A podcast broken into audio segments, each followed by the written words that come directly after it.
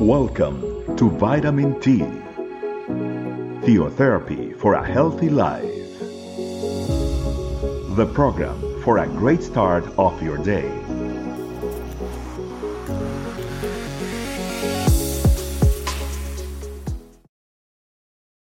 Hello, family. Welcome to Vitamin T. It is a pleasure to be here with you all.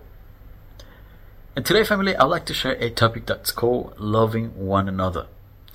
And for this, I'd like us to start off by referring to a passage that comes from Romans chapter 12, verse 10. Be devoted to one another in love. Honor one another above yourselves. Today, family, we are being reminded about the importance of us as Christians to put ourselves and our own needs to the side and demonstrate the love to others. But let's start off from the beginning, family. It is important for us as Christians that we always need to remind and remember that the change and the transformation in our lives was simply coming from the love of Jesus Christ. Was simply because he gave his life for us at the cross. And that love is the one that broke you. That love that he gave us through the sacrifice, through the suffering, through the tears, the pain, and everything that he faced at the cross. It was because he loved us. And that love was, was the love that changed our lives. It's the one that perhaps is what has made you in love with him and today has changed your life, has healed your life, has transformed your life, has improved your life. My family, the love that Jesus Christ has given us, it won't stay in us and it won't finish in just us.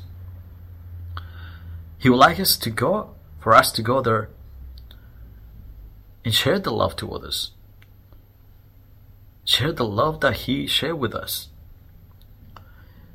And this can, can be translated in so many different ways, family. And it starts with you, looking at the circle of people that you have. And it's time for us, and, it, and the Lord has been challenging us that, that we need to demonstrate that love to others.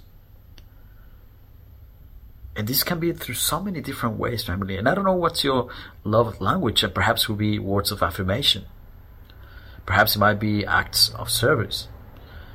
Perhaps it might be, you know, uh, being affectionate, being, being someone that is uh, willing to listen to others. There's so many ways to demonstrate love. But the Lord is telling us it is time for us to tangibly practice and execute the love to others. If you really want to make a difference in this world, family, it's through the love. So, family, it is important for us to understand that love it's the best and the most powerful tool that the Lord has given us for us to change lives, for us to demonstrate that there is a living God. But we have to be the light, family. We have to be the light where there is darkness, where there is darkness. So today I encourage you, family, that look at your surroundings and start creating that change. I don't know if it might be in your workplace, where perhaps there's a lot of negativity, gossip, perhaps bullying, perhaps a bad environment. It is time for you to bring the change with love. It's time for you to perhaps go to that difficult people and pay them back the bad attitude, the bad behavior with love, with acts of love. And you will see a real change. You will see a real transformation in the environment because the Lord will support the love that you provide to them. And this can be applied in so many different areas. It can be in your family, it can be in your studies, it can be wherever you go, family. Even with people that you don't know in the street. This world is full of needs. And we perhaps are going to be the answer from the Lord to those people, to be the blessing. But if we, if we don't have love to others, it is difficult for us to reflect that. And having love for others' family means that we need to put our needs on the side, our own needs. For we know, family, that the Lord takes care of all the needs that we have. But it's now time for us to take care of others by putting the priority that we have in ourselves on the side and give the priority to the needs of others. And this is the best approach, family, and the best purpose that you can find to your life. Having a purpose is basically understanding that my life can be used by the Lord to bless others. That is the greatest purpose. That is the greatest purpose that you can live by. There are so many things that can fulfill your life, your career, perhaps buying a house, perhaps perhaps buying a car, perhaps traveling, but they're all temporary, family. But there are, there are things, family, that we we have in the Lord that are long lasting, that everlasting, and that is one of them. Having the purpose of serving others, having the opportunity and the privilege and the honor to serve others, which is a pure demonstration of love. And like I said, that love can be demonstrated in so many different ways. If you need to go and share a message from the Lord to another person, if you need to go and listen to what they need to say, if you need to go there and just something as simple but yet powerful to give somebody a hug, so be it.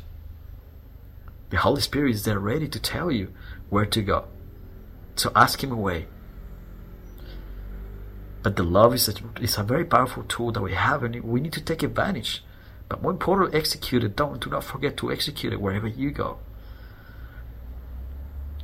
And not to only the people that you love, because that's quite easy, family. How easy is to love the ones that loved us? But it's more about the difficult ones, family. The ones that challenged us. The ones that perhaps hate us.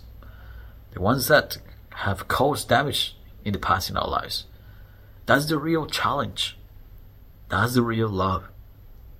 And I challenge you to look into those people and be the one that is quite different to them. Be the one that pay back in a different way with the love of God. Okay, family, so having that said, I invite you to pray. Thank you, Lord, for this opportunity that you have given us to be here together as a family, to understand the powerful tool of your love, to understand that today is not just about receiving your love, the love that has healed us and transformed our lives. Today, we would like to see how we can share that love to others. And that love can be shared in so many different ways through acts of service, through words of affirmation, to being affectionate, so many other ways. So we pray, Holy Spirit, that you inspire us, inspire the love that you want to share to others, and give us the tools, and give us the grace, and give us the opportunity to transform other lives for your glory, Lord. Allow us to put ourselves to the side, our own, needs to the side, so we understand that the real purpose is to look after others with love, Lord. Thank you, Lord, for this opportunity that you have given us to be here together as a family. I, I pray that you bless every heart that is listening to this message. I pray that you, Holy Spirit, pour out your love to them so they can share it to others. So we can be those real uh, people that change people's lives, sharing the love that you have for us. Thank you, Lord, and we have prayed to you in the name of Jesus Christ. Amen. Okay, family, well, uh, it has been a pleasure to be here with you all, and I hope you have a great uh, rest of the week. Bye bye. Thanks for joining us. Remember, the vitamin T can be found in audio, video, and written versions in our website, estecamino.com. We'll be waiting for you tomorrow for your daily vitamin T. Theotherapy for a healthy life.